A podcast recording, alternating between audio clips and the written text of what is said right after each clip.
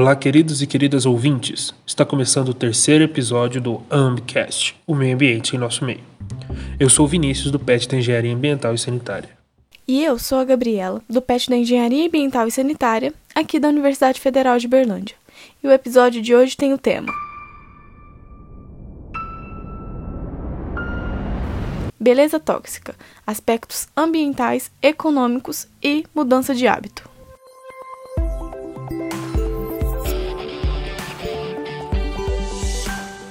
Na sociedade contemporânea, é inegável o papel que os produtos de beleza desempenham na vida dos indivíduos. Alguns, por exemplo, utilizam a maquiagem como uma forma de manter ou elevar a autoestima, ou também como uma forma de autocuidado. Outros, como por exemplo os travestis, utilizam a maquiagem como uma forma de expressão. De qualquer forma, seja maquiagem, cremes de beleza, shampoos, esfoliantes, demaquilantes, entre tantos outros produtos, em sua maioria possuem um ponto em comum. São produtos que passam por processos químicos. Nesse contexto, já parou para pensar quais os danos à saúde e ao meio ambiente relacionados ao uso desses produtos?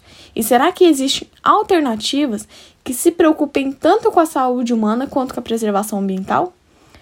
Para isso, convido vocês para um momento de reflexão e conhecimento com a nossa convidada Mariana Mangieri. Seja muito bem-vinda, é um prazer recebê-la. Poderia contar para nós um pouco sobre a sua trajetória? Beleza. É, eu ainda sou graduanda em engenharia química e eu gosto muito de falar que eu estou a Mari nessa vida. É, vai saber, né, se eu já fui outras se eu já estive em outras vidas. Então, gosto muito de falar que eu estou aqui. E por muito tempo eu procurei me rotular, assim, falar, ah, eu já fiz isso, já estudei isso, já estudei aquilo. É, hoje eu gosto muito de falar que a minha trajetória ela é muito mutável. Eu nasci em Cuiabá, Mato Grosso, e aí escolhi fazer engenharia química por uma paixão muito grande pela química, pelas transformações, eu, quando criança, sempre falava, ai, sabia que o que a gente não vê é um átomo? Então, isso para mim era muito fantástico.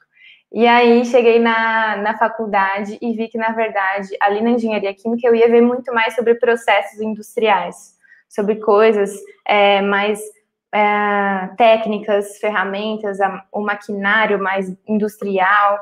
Então, acabei vendo que talvez isso não seria a minha praia. Eu sempre gostei muito da parte ambiental sustentável. Inclusive, tinha dúvida se eu faria engenharia ambiental ou não. E aí, ali, então, foquei mais nessa parte ambiental. E o meu TCC foi na área de economia circular, que é a remanufatura de outros produtos. Ela é além da reciclagem, é além do reuso. Então, eu foquei nessa parte para me trazer esse gosto de volta para a engenharia química, que eu confesso que eu me frustrei bastante na graduação. É, e aí, consegui um estágio indo em um evento em São Paulo sobre economia circular. Eu encontrei duas moças lá e a gente acabou pegando contato e estagiei na área de sustentabilidade. A ideia era iniciar um setor de sustentabilidade nessa indústria, mas aí chegou a pandemia também, eu vi que o, meu ambiente talvez não seria o industrial e acabei saindo e hoje eu atuo como terapeuta, é, mas sou apaixonada por essa área da sustentabilidade e ainda penso e sonho em criar um negócio é, voltado ao consumo consciente. Basicamente é isso. Os cosméticos de beleza e produtos de higiene estão presentes diariamente na nossa vida. Porém, poucas são as pessoas que se perguntam: esse produto é prejudicial à minha saúde? Eu preciso mesmo utilizá-lo? Ou existem outras opções?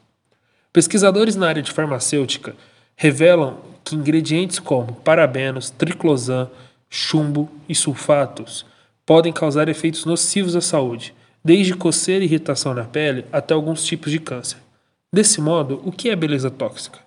Para mim, a beleza tóxica ela vai além, tá? E eu gosto muito de colocar que é para mim, é, considerando que isso não é uma verdade absoluta, tá? Simplesmente vem da minha experiência, da minha vivência, dos meus estudos. Então, a beleza tóxica, ela simplesmente é anular as diferenças. É, é a beleza inconsciente. É aquele padrãozinho, é, aquele, é aquela coisa encaixotada. E aí vale a gente perceber que o padrão não é o vilão. Para mim, o padrão é esclarecedor. Então, quando a gente percebe que existe um padrão, a gente vai perceber não só um padrão é, das qualidades, entre aspas, é, mas também um padrão de outros aspectos que a gente não vê. Então, a gente consegue perceber as arestas, né, o que está por trás disso daí. Então, para mim, é a inconsciência. É essa que anula as diferenças, as dores diferentes, as formas diferentes. Então, acredito muito que essa busca pelo padrão que a indústria traz por muitos anos, que hoje é, a gente vai falar mais para frente, né? Que hoje está mudando de certa forma, ela vem por essa consciência, por esse ganho de consciência de que, peraí, por que, que eu preciso alisar o meu cabelo para me encaixar nesse lugar? Peraí, por que, que eu preciso sentir dor, adquirir que o meu organismo precisa se defender e dessa forma ele acaba somatizando, adquirindo uma doença como alergia de pele, é, para eu poder me encaixar? Então, eu acho que o, o, a beleza tóxica vem desse lugar do não questionar o questionamento ele é muito, muito, muito, muito válido. Às vezes ele não é necessário, porque ele vai deixar a gente meio doido. Mas ele é muito importante para a gente poder entender o que está nas arestas. A própria permacultura, é, que é uma ciência magnífica e que junta todos os conceitos da natureza, o primeiro princípio da permacultura é observe e interaja. Então a gente consegue observar interagir, percebendo o que está ali compondo esse contexto, para que a gente consiga, então, pegar as partes importantes para trazer esse, esse novo conceito. Então, eu acho que a beleza tóxica vem dessa distorção do padrão, dessa de precisar ser coisas iguais, que é o que a indústria faz, né? A indústria faz coisas iguais, coisas padrões, para que ela possa produzir mais. Então, esse é o contexto que a gente vive hoje, né? É, a busca por produzir mais, por fazer mais, e por isso eu preciso me encaixar da mesma forma, mas é completamente diferente na minha visão. Eu preciso me relacionar da forma como eu sou para que eu possa fazer o meu melhor. Então, resumindo, a beleza tóxica é a inconsciência. Adorei a resposta. Nem tem muito o que comentar, acho que foi, foi que nem você falou. Né? Resume muito a isso, né? Toda uma busca de padrão, toda uma busca de um conceito e o que, que isso gera como consequência, que às vezes é até intrínseco, porque ninguém ninguém para para analisar, só deseja falar eu quero, eu quero e começa a gerar diversos distúrbios como consequência. O surgimento dos primeiros cosméticos trazia a ideia principal de conceber beleza. Mas o que vemos ao se referir aos biocosméticos é a preocupação não só com a própria saúde, mas com a do meio. Pode-se dizer que grande parte dos problemas ambientais e sociais que surgiram ao passar dos anos tem como causa as questões dos padrões de beleza e o consumo exagerado. De maneira geral, ao que se foi tratado acima, Podemos dizer que houve uma mudança no conceito de beleza? E como a pressão dos consumidores, que se preocupa com os hábitos saudáveis, podem colaborar para as mudanças nessa indústria? Perfeito. Linkando com a pergunta anterior, eu acredito que é o, conce o conceito ele tem mudado de forma intrínseca, né? Desse lugar da busca pela autenticidade, que a gente está reconhecendo através dessa consciência né, do meu lugar no mundo, de quem eu sou, do que eu estou fazendo. Então, é, é muito mais complexo do que a gente imagina, né? Mas eu acredito muito, sim, que está mudando esse conceito de beleza padrão. É, a gente pode ver muito, e eu, eu enalteço demais, é, a beleza negra, a beleza preta, que muitos homens também estão conseguindo assumir o seu lugar de black power é, deixando, eu conheço duas, dois, tem duas pessoas no meu contexto que estão assumindo Black, e para eles também foi um lugar extremamente desafiador é, olhar essa ancestralidade, sentir isso na pele mesmo, sabe? Ver os olhares, isso é muito, muito poderoso e vem até no que vocês falaram, né, da, da frustração, da comparação. Isso é muito complexo, é, é muito. vem muito da criação, aí afeta o emocional e afeta um monte de coisa. Então, assim, é, tá sim mudando de forma exponencial, eu acredito, e essa contribuição é, e essa pressão, entre aspas, né, que é uma pressão boa, é, eu gosto muito de, de dizer que ela já contribui. Inclusive, tem uma pesquisa do Mercado Livre que eu vou ler aqui o que eu encontrei, tá? Um, houve um salto de 55% na busca pela categoria de consumo consciente entre junho de 2019 e maio de 2020. É, a quantidade de itens nessa categoria teve aumento de 322% entre 2017 e 2020. Então, assim, é, é, inegável, né? Isso daí a gente pode ver. A gente nem precisa mais de pesquisa, eu acho, para demonstrar isso. E as crianças já nascem sabendo disso, né? Então, eu até compartilhei um sonho meu que eu tenho de criar um um lugar para a educação ambiental, que a minha meta, na verdade, não é educar as crianças, mas reeducar os adultos, as famílias, porque o conceito, o paradigma, né? Quando a gente fala em consciência, é o, é o paradigma que a gente opera, que a gente está pensando, mindset. É, o modelo mental fixo está nas pessoas que já são mais velhas, porque para elas é mesmo desgastante elas ficarem ali questionando, e é super compreensível isso. Mas é importante trazer, então, de uma forma acolhedora para essas pessoas o que é de fato a beleza, o que é de fato o ambiente, né? Que o ambiente não é só a árvore e a graminha. O ambiente é o seu escritório, o ambiente é o seu corpo, o ambiente é o seu quarto. Então, renovar esse conceito também para que as pessoas consigam perceber que o, a consciência é que vai ditar é, essa qualidade de vida, essa beleza intrínseca, né? Esse assumir o lugar. Então, eu acho que está vindo desse, desse contexto, assim, que a beleza está vindo de assumir o meu lugar no mundo, sem precisar afetar, julgar, é, ou apontar dedos, enfim, para o outro, sem anular a minha dor, porque a dor do outro existe. E eu acho que isso é um novo é um novo mote assim para essa beleza de que o negro, o preto pode ter a dor dele, o cabelo dele, é, da forma como ele quiser. Isso não vai anular a minha dor, isso não vai anular o meu poder, isso só vai somar. Então, acho que é esse contexto aí que a gente está se baseando hoje no consumo consciente, né, da soma, de agregar é, para o nós e não mais para o eu, né, do ego para o eco. Eu acredito que sim, a gente contribui demais. Eu acho que duas coisas que acontecem, né, que ao longo dos anos, que é essa questão do aumento da liberdade, da busca do, do ser livre, que tem muita gente que ainda tem esse pensamento, igual você comentou, e eu acho que o, a própria sustentabilidade, né, que como um todo ela está começando a crescer e ganhando espaço. Que a gente sente a dor do mundo, né? Tem uma escritora e filósofa que chama Joanna Macy, e ela fala muito isso. Quando a gente sente a dor do mundo, a gente consegue criar empatia, a gente consegue criar compaixão. Porque a gente sente ela na nossa pele, a gente se sente parte do problema, né? E na verdade, é a gente sente parte da solução.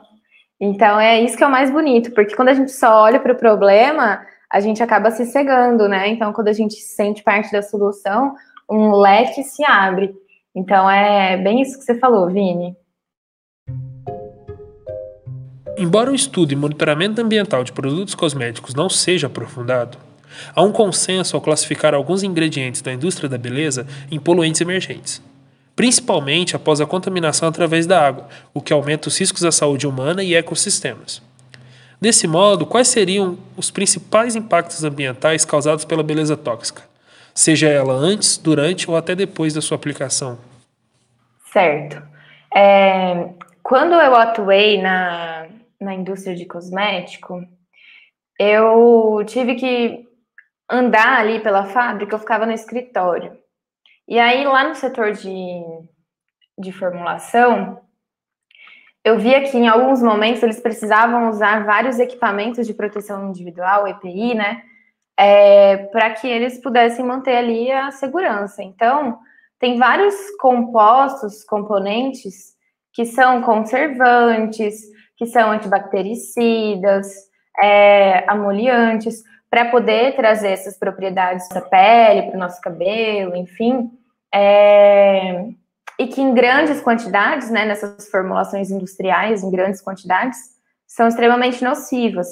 Então, a gente pode até ver que antes né, do produto ser formulado, existe esse dano para o colaborador ali da indústria, né? Para o colaborador, para a pessoa que está ali servindo dessa forma, né? Então, ele, ele não pode inalar, que é o, o lauril, por exemplo. O lauril, ele é um sulfato. E aí tem a propriedade de remover o sebo e ajudar na limpeza, mas deixa os cabelos ressecados. E aí a gente volta ali para as diferenças, né? Os produtos low e no poo, que são para cabelos cacheados e crespos, não tem essa substância porque vai deixar com muito frizz, vai deixar com muita coisa ruim. Então, a importância da gente ter essa consciência, né? Da gente pesquisar os produtos. É, então, sim, é, esses produtos podem prejudicar não só o meio ambiente, mas também as pessoas. E aí, esse lauril é o que gera espuma também. Então, ele indo para os corpos aquáticos, os plânctons, os, as algas, os peixes acabam se contaminando.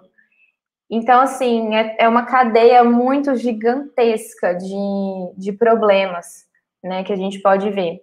O chumbo também, que é um metal pesado, que ele tem em alguns é, batons, em alguns outros produtos, ele é extremamente prejudicial dessa mesma forma.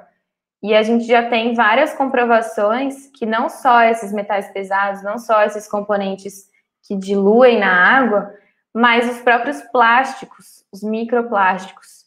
O fitalato, que é um dos produtos também que está super em alta nessa busca da melhoria da beleza, eles são plásticos maleáveis. Então, tá muito, muito inserido em esmaltes, é, em, em produtos de tintura de cabelo. Então, essas lavagens de salão, a própria acetona, quando a gente tira o, o esmalte, quando a gente está à toa, a gente fica tirando o esmalte, mulherada sabe, homens que passam também. A gente acaba trazendo esses microplásticos que podem cair em alguns corpos d'água e isso também contribui para essa contaminação. É, então a gente pode inalar esse, inalar e ingerir esses fitalatos. Então, é uma cadeia muito complexa. A gente não consegue falar de meio ambiente sem falar do ser humano também, do impacto na, na própria pessoa, sabe? Porque uma coisa gera outra, né? O nosso descarte, a forma como a gente descarta, a forma como a gente. Se a gente reutiliza, se isso pode ser reutilizado ou não. Então, assim, são vários produtos que geram esse impacto negativo, né, que são geradores dessa beleza tóxica, são produtos dessa beleza tóxica. Atualmente, nesse setor, é muito comum observarmos a prática de greenwashing, que consiste no ato de promover discursos, anúncios, propagandas e campanhas publicitárias com características ecologicamente e ambientalmente responsáveis, sendo sustentáveis, verdes, eco-friendly, etc. Todavia, na prática, tais atitudes não ocorrem. Como o consumidor pode evitar e identificar marcas que não são de fato responsáveis ambientalmente? Feita essa pergunta, extremamente necessária. É... A primeira coisa que o consumidor pode fazer é olhar nos rótulos, que é uma coisa muito difícil, porque os rótulos eles têm nomenclaturas científicas, então isso dificulta muito a compreensão. Mas Google tá aí, né, gente, no celular, qualquer hora, até quando a gente não quer, ele fala. Então, a gente pode pesquisar é, esses componentes aí. o próprio selo da empresa, se ela tem algum selo é, eu reciclo, se ela tem o selo de empresa B, que é a empresa consciente, é, já é muito bom, mas não garante, tá? Essas práticas internas. O que é o ideal que a gente faça é ligar no saque e ser aquele advogado do diabo mesmo. É, tudo bom? Queria saber como é que está a estação de tratamento de efluentes, queria verificar um relatório de sustentabilidade, porque isso é um direito nosso, de consumidor, tá? Então, a gente realmente fazer esse contato pessoal. E aí, enviar e-mails também, caso você não queira se expor é, dessa forma, mas enviar e-mails você pode para o saque. É, pesquisar também se tem alguma ocorrência dessa empresa. E aí é muito interessante a gente tocar nesse ponto, porque o greenwashing ele é real. Eu fui em um evento em 2019 da CNI, que é de economia circular. Eu ia usar também para o meu TCC. Lá a gente fez uma nuvem de palavras e tinham só gestores, gente grande assim de indústria, perguntando o que era economia circular para essas empresas. E aí muita gente colocou reciclagem ficou gigante, assim, ficou muito grande. Reciclagem, é, reuso, não sei o quê, nananá. E é claro, é muito complexo a gente definir economia circular em uma palavra só. Mas sustentabilidade também ficou muito grande. Mas enfim. E aí, olha aqui o resultado, né? 76,5% das indústrias desenvolvem alguma iniciativa de economia circular, embora a maior parte não saiba que ações se enquadram nesse conceito. Então, assim, né? É até irônico a gente a gente ver isso. E eu lá, eu ria por dentro, assim, eu ria e criava um ranço ao mesmo tempo, né? De tipo, cara, como que pode, né? E eu inserida ali enquanto estagiária, é, eu percebo que é muito, muito, muito, muito complexo mesmo, porque esse sistema, né, de, de manufatura hierárquico, produtivo, enfim, para a gente poder chegar aonde a gente consiga realmente implementar um projeto, implementar uma ação que prospere, é, é, realmente muito complexo. Então, vale sim a nossa participação enquanto consumidor, enquanto quem está de fora, fazer essa ligação, estar tá ali à frente, é, se mostrando também. Também tem as blogueiras, né? Hoje, digital influencer a roda aí, perguntar se elas sabem também o que, que elas estão defendendo, é, se é realmente uma empresa que está fazendo jus a isso, é, enfim. Então, Dessas formas, a gente consegue, olhando o rótulo, percebendo se ela é uma empresa do sistema B, que é uma empresa é, consciente socioambiental, é, junto com o Pacto Global da ONU. Então, é realmente um selo muito bom. O selo Reciclo é ótimo para reciclagem. Que mais? Se a empresa é vegana, isso é legal também. Uh, tem mais alguma coisa aí? Me ajuda, gente. Como que a gente pode identificar aí? Bom, eu gosto de seguir as marcas nas redes sociais. Eu vejo que por lá elas costumam fazer mais postagens sobre o seu trabalho, sobre os projetos no quais elas estão inseridas. Por exemplo, eu faço muito uso dos produtos da Natura. Eu acho o conceito da marca muito legal, muito interessante. Vejo que ela é comprometida com a sustentabilidade, não faz teste em animais, o que é muito importante hoje em dia. Né? Sempre foi, mas hoje eu tô vendo que as pessoas estão com os olhos mais virados para isso, né? Tem a sua própria floresta onde ela pratica o reflorestamento, libera seus relatórios certinhos. Então, para mim, a natura me parece bem transparente. Uhum. E aí, por quê, né? Porque ela libera o relatório de sustentabilidade dela. Ela libera percentual de lucro, ela libera para onde que vai, é, investimento em comunidade local, porque a Natura explora também muitos produtos locais, né? O cacau, é, as manteigas vegetais, e aí tudo isso eles, eles revertem em impactos econômicos, sociais, é, nessas comunidades. Então é, é dessa forma, assim, né? Hoje, através dos dados, dos relatórios, que a gente pode certificar isso. Buscar a empresa que tem transparência, né? É importante. Tem umas que não fala nada, fica só na encolha. Mas atualmente a transparência meio que virou um tabu, né? É notório a falta de relatório de sustentabilidade, de investimentos. Não sei se fazem isso para não se comprometerem ou se é algo que gera muito gasto, gera prejuízos. Realmente não consigo entender.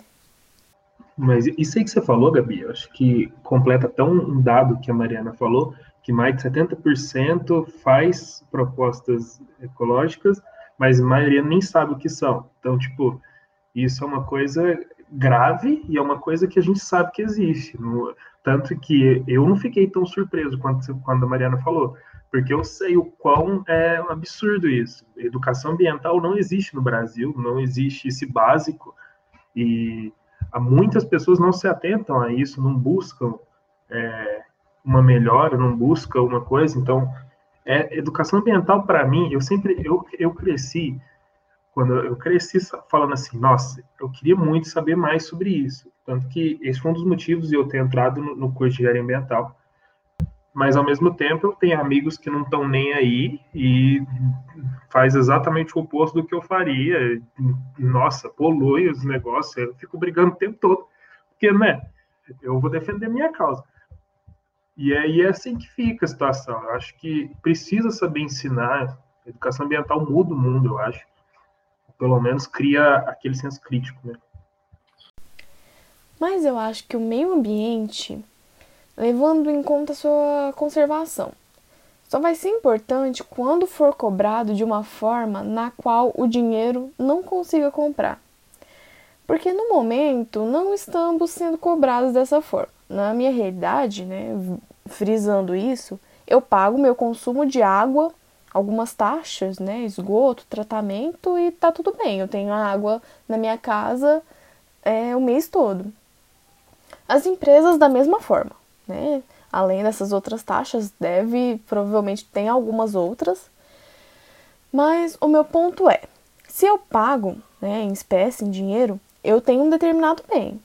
Mas vai chegar um momento, se não contribuirmos com conservação, onde eu vou ter que decidir se eu bebo água, ou se eu tomo banho, se eu cozinho, se eu limpo. Então, temos que começar a considerar os meios naturais como algo extremamente valioso e o mais importante, finito. Porque estamos gastando, né, estamos consumindo do planeta mais do que ele pode gerar.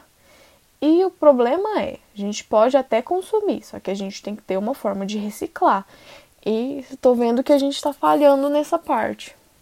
Uhum. E vale o inverso também, que é justamente o que a gente está falando, né? A gente cobrar as indústrias, porque elas têm uma cobrança da, da Anvisa, da vigilância, é, da prefeitura, é, o próprio ISO, enfim, aí já é uma coisa delas, né? Uma necessidade delas, de padrão e tal. É, mas a partir do momento que a gente passa a cobrar, e é justamente por isso que os índices de consumo consciente de produtos desse, desse setor estão aumentando, porque a gente está se posicionando, porque a gente está cobrando. Então eu acho que é, vem desse lugar, sabe, da gente sentir a dor do mundo, e é muito lindo a gente falar em em reduzir a água dentro de casa, em reduzir a água dessa forma, mas e a agricultura monocultura, mas e a pecuária? Mas e as próprias indústrias? Mas e as fornecedoras de energia de hidrelétrica? Sabe? Então, a gente se posicionar enquanto advogado do diabo é necessário. é necessário, porque a gente cria uma rede, né? E aí a gente de repente, a gente até começar aqui, a partir do podcast, a criar uma rede de pessoas que vão ligar toda semana em uma empresa, a gente faz um rodízio. Desse mês é a empresa tal. A gente vai ligar lá e falar: e aí, tudo bom? Eu sou a Mariana, eu tô aqui, eu gostaria de saber, porque eu quero muito consumir de vocês. E aí é legal a gente fazer essa troca, né? Eu quero muito consumir de vocês, mas eu não me sinto confortável hoje. Porque eu não vejo relatório de sustentabilidade, porque eu não vejo dados, porque eu não vejo comprovação. Como vocês podem me ajudar?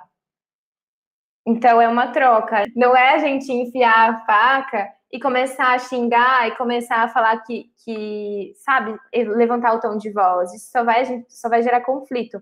Então é realmente a gente se colocar nesse lugar de quero consumir, mas hoje não consigo. E aí? Então eles estão perdendo consumidor. Então, se isso começar a se proliferar e formar redes de pessoas que questionam, aí o bagulho vai ficar louco.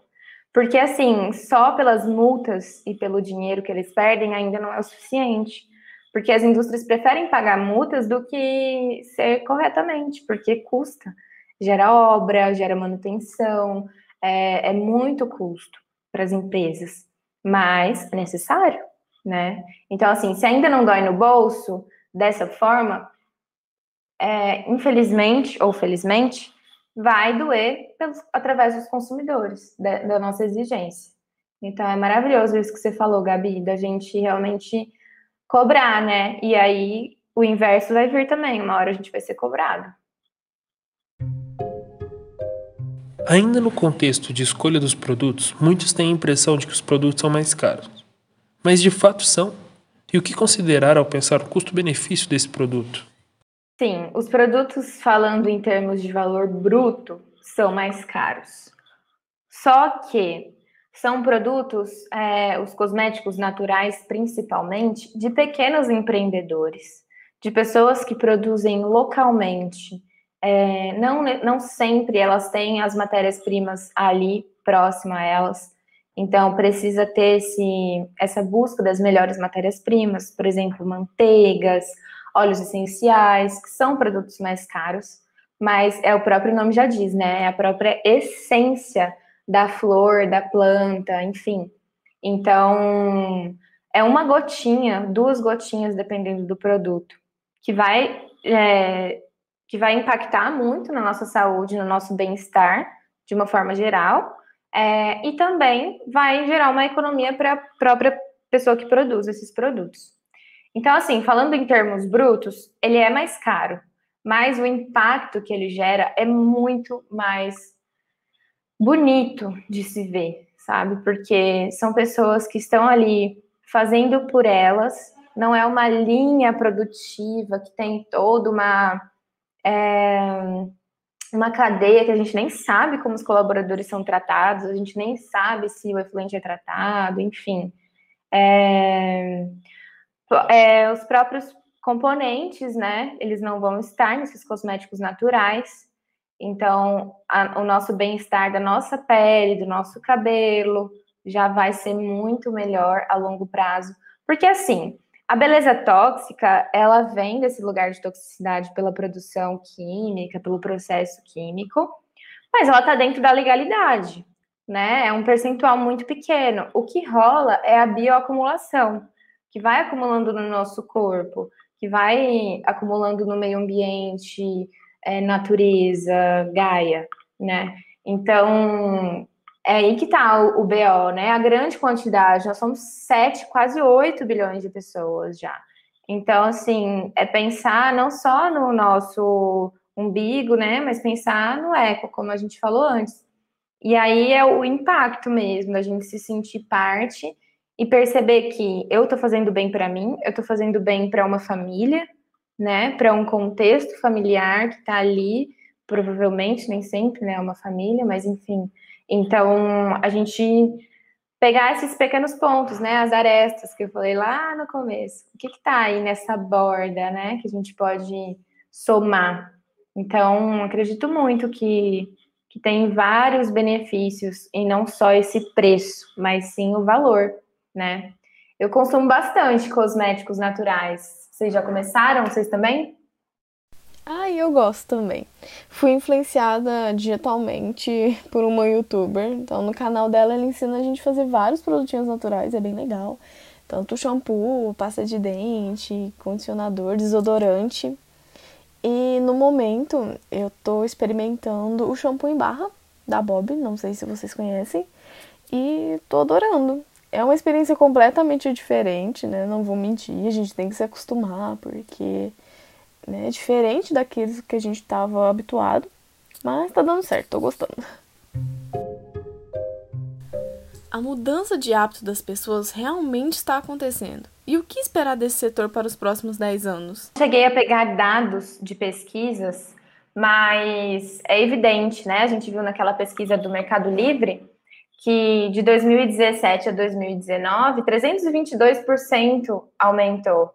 Então é um gráfico exponencial, né? Para quem não consegue ter essa visibilidade do que é um exponencial, é muito grande. De uma coisinha pequena, de repente ela vai ficando gigante. Então, a tendência é essa exponencialidade, é muito pelo nosso comportamento, pela nossa consciência, pelo nosso paradigma, pela nossa colaboração. Então, todas as indústrias é, hoje têm, é, se não tem ainda, tem iniciativas de gerência de sustentabilidade, de projetos de sustentabilidade, porque é uma demanda que está tendo, não só mercadológica, mas também de fiscalização. É, então, é todo esse contexto aí que a gente pode observar. É, tem, com certeza, tem pesquisas que mostram esses dados, mas eu não consegui encontrar. Se vocês tiverem aí algum, algum resultado, acho que é super válido colocar em pauta. E como a gente pode até né, pegar aquela própria pesquisa do evento que eu fui, é, 79%, 76% das empresas têm iniciativas é, de sustentabilidade, de economia circular, que na verdade talvez não seja a própria economia circular pela complexidade. E aí os próprios também é, desenvolvimentos sustentáveis da ONU, né, os 17 metas da ODS de 2030.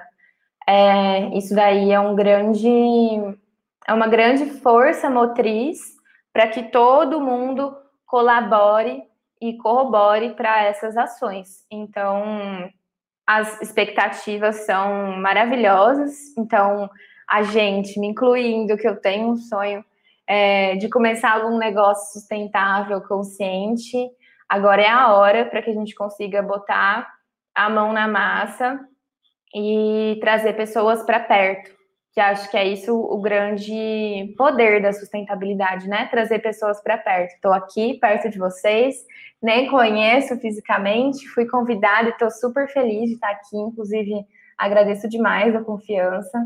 E é isso, né? A gente formar redes é, para exponencializar tudo isso aí que está tá mostrando em dados, que a gente possa ser parte desses dados bons.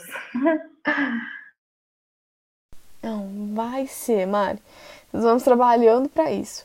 Ser sustentável demanda uma força de vontade para não sermos influenciados aí pelo caminho mais fácil, né? A gente vê que é mais fácil comprar um salgadinho no supermercado do que ir numa feira ou em algum produtor local e comprar um produto orgânico, uma fruta, né, por exemplo. Então é mais fácil juntar todos os rejeitos domésticos do que fazer a separação para destinar uma coleta seletiva. Eu imagino que o nosso curso ele venha para agregar e incentivar os bons hábitos.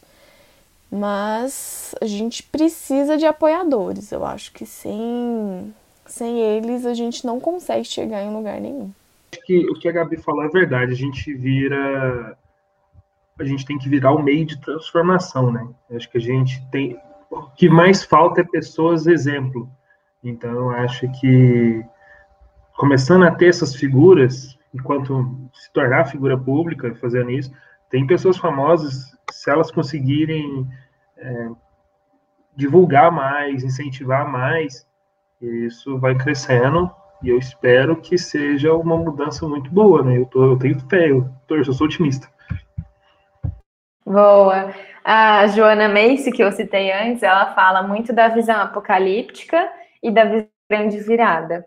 A visão apocalíptica são as pessoas que vivem nesse paradigma de que eu preciso acumular, de que eu preciso controlar, de que eu preciso é, ter esse lugar fechado, sabe? A visão da grande virada já é a visão que abre o peito, a visão que sente, a visão que está ali na ação de uma forma compassiva, pelo amor e não pelo medo.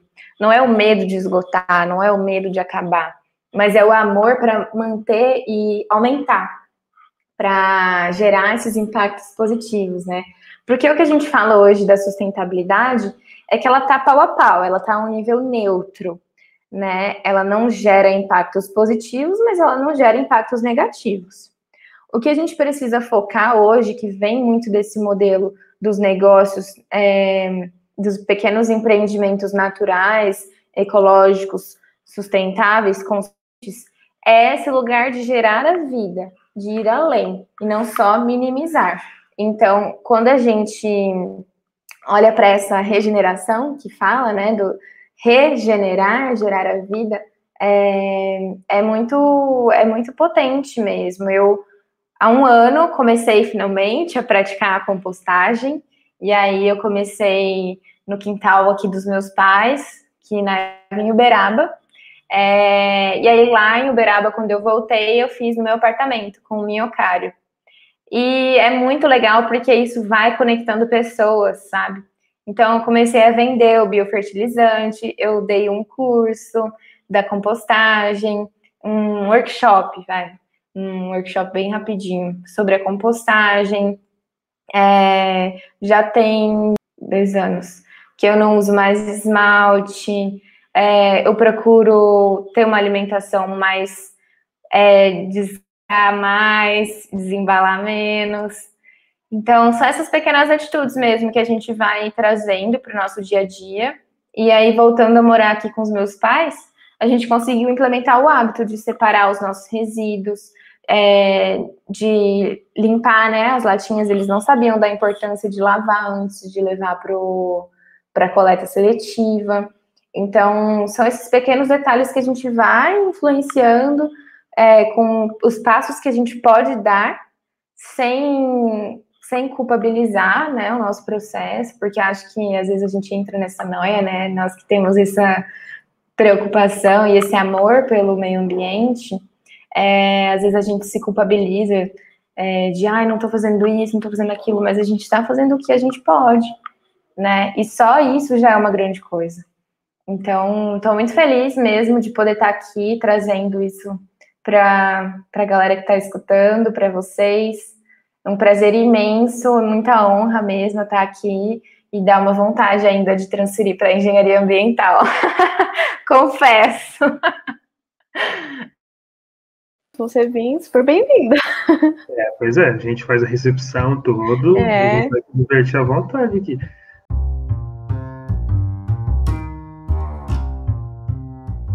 Desvendando mitos em um minuto.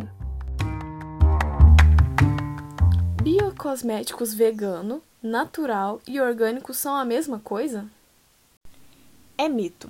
Esses três grandes grupos não são a mesma coisa. Os cosméticos veganos não possuem em sua composição nenhum substrato de origem animal. Já os cosméticos naturais são compostos por matérias-primas naturais e sintéticas, sendo o percentual de cada um indicado no rótulo do produto. E por fim, os cosméticos orgânicos têm em sua composição insumos naturais e rastreados. Com isso, podemos dizer que um produto orgânico é natural, mas um produto natural não é orgânico, e o vegano pode ser ambos, tanto natural quanto orgânico.